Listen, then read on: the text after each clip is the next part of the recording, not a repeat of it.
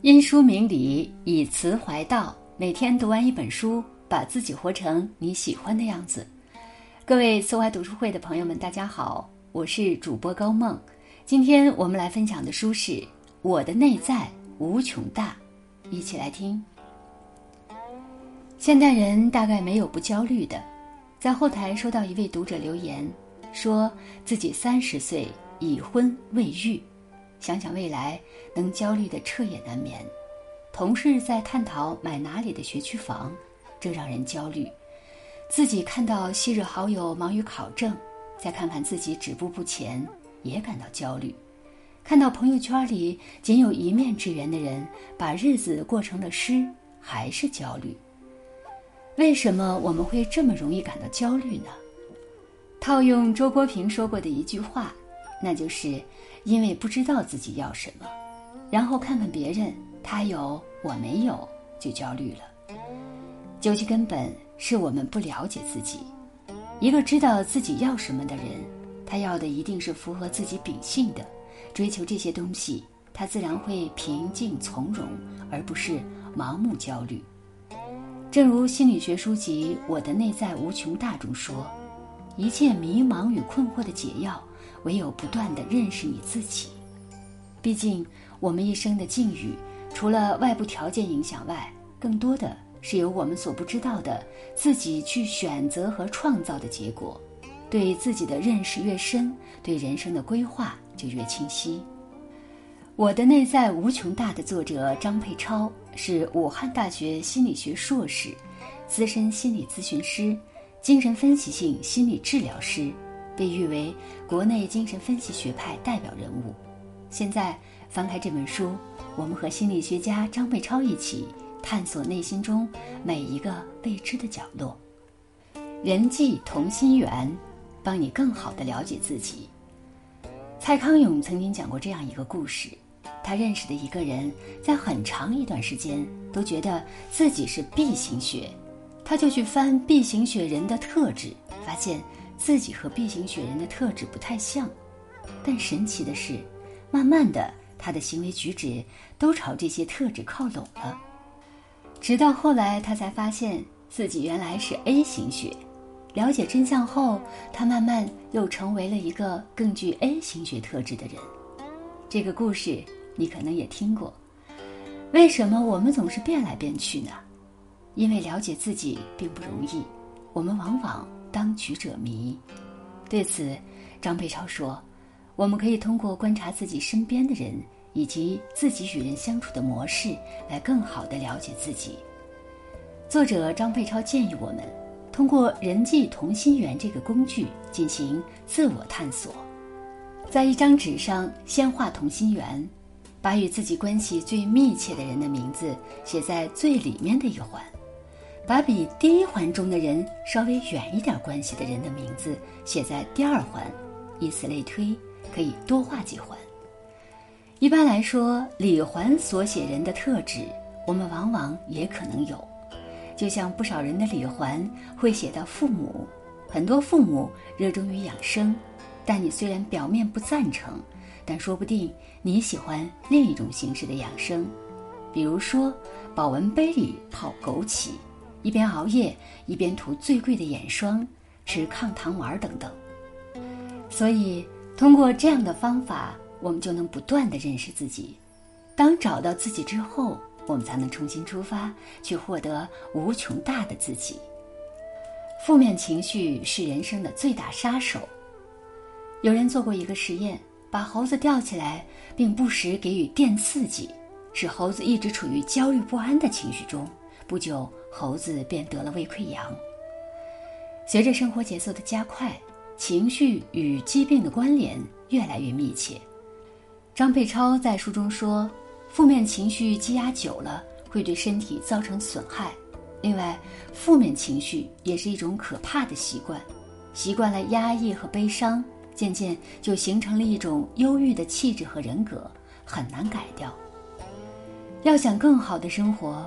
我们必须学会正视情绪，但具体要怎么做呢？首先，我们要允许情绪的释放，找个合适的地方，想哭就哭，想笑就笑，想叫就叫。如果你感到很悲伤，可以听些悲伤的音乐，或者是看一个感人的电影。其次，我们可以尝试转化情绪，让情绪流动起来。中医里说，怒伤肝，但悲可以胜怒；思伤脾，怒又可以胜思；忧伤肺，喜又可以胜忧；恐伤肾，思又可以胜恐。因此，如果你很恐惧，就要去思考。当我们正视恐惧，并想办法化解恐惧时，思虑就会消散了。就像自信之前很害怕在镜头前说话，但为了在镜头前表现得好，去考虑如何让自己做得更好，从背熟文稿、不断排练入手，做足了准备，最后真的不那么害怕了。不要回避情绪。勇敢正视它。这世上没有不好的情绪，只有不被尊重的情绪；没有可怕的情绪，只有缺乏了解的情绪。成全自己，而不是成全别人对你的要求。指望这个词经常出现在中国人的口中，指望老天，指望父母，指望老公，尤其不少人还对孩子说：“我可就指望你了。”有的孩子也愿意听到这样的话，觉得自己被父母所信赖。但是张佩超说：“不要觉得自己常年被很多人指望是一件值得开心或者是兴奋的事，因为这可能就意味着你离被指责不远了。你能做到还好，做不到就要等着被指责了。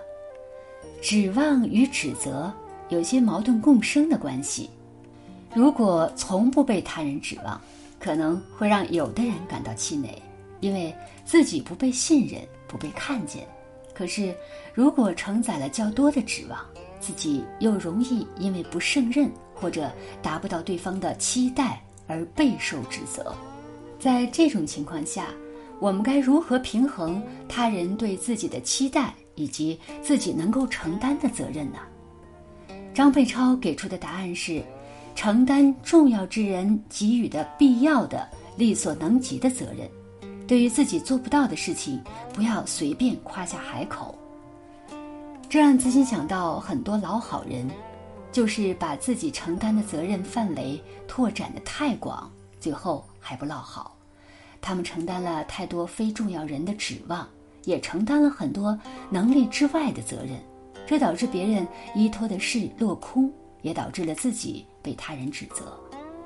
能处理好自己能处理好的事，已是不易；其他超过能力范围的事，就交给超人吧。撕掉标签，不给自己的人生设限。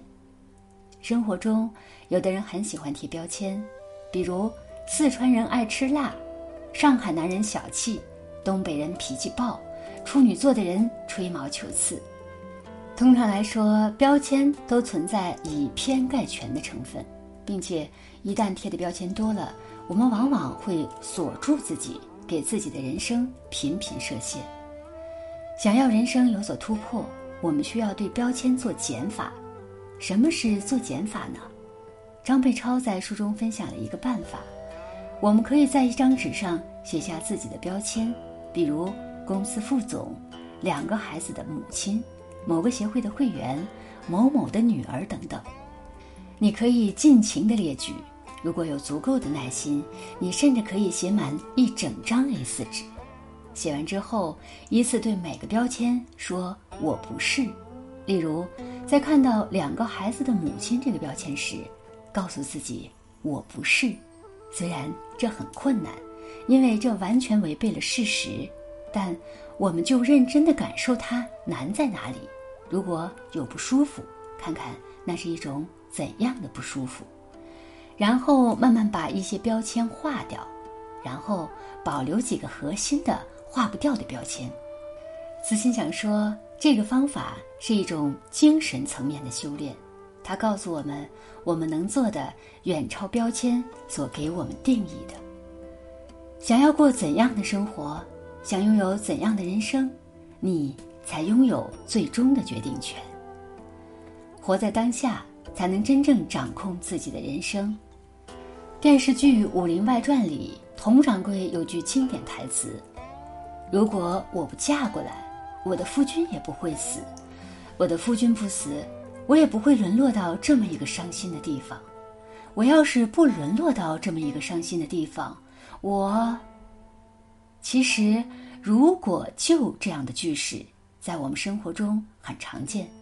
当他人在悔恨当初时，常常会说起这句话。”张佩超说：“这是因为我们具备了预设的思维，但是我们为什么热衷预设呢？答案是，它往往是信手拈来的好借口。通过一次又一次的预设，我们会告诉自己，这次虽然没做好，下次再小心一点就是了。但是，预设不解决问题，只是暂缓情绪。真正想要解决这一问题。”我们需要活在当下，把握当下，对一个现在遇到的、想到的每一个假设追问到底。比方说，自己有时候会想，如果当时好好努力学习，现在就能找份好点的工作。既然有了这个预设，那就再问自己：如果当时真的努力学习了，那努力学习体现在哪些方面呢？这个时候，大脑就会出现一系列的变化。虽然是在设想改变过去，可真正的变化却发生在当下的头脑中。过去的既然已经过去，那就从现在开始做好自己吧。就像那句话：“种一棵树最好的时间是十年前，其次是现在。”我们的人生是由大大小小数万个选择构成的，是要继续学习，还是进入职场？要不要进入或结束一段关系？选择事业还是选择家庭？面对选择，你的内心声音可能嘈杂的像个菜市场。要想做出选择后，在多年后不后悔，我们就需要向内看一看，关照一下自己的内心。当我们对内在的认知程度越深，越可以做出适合自己的选择。愿你不必行色匆匆。不必光芒四射，不必成为别人，只需做你自己。好了，今天的分享就到这里。人生最大的捷径就是多读好书。如果您喜欢每天一本书栏目，欢迎拉到文末海报查看今天我们为您推荐的好书，帮你打开知识边界。也欢迎分享到朋友圈，让更多读书人加入。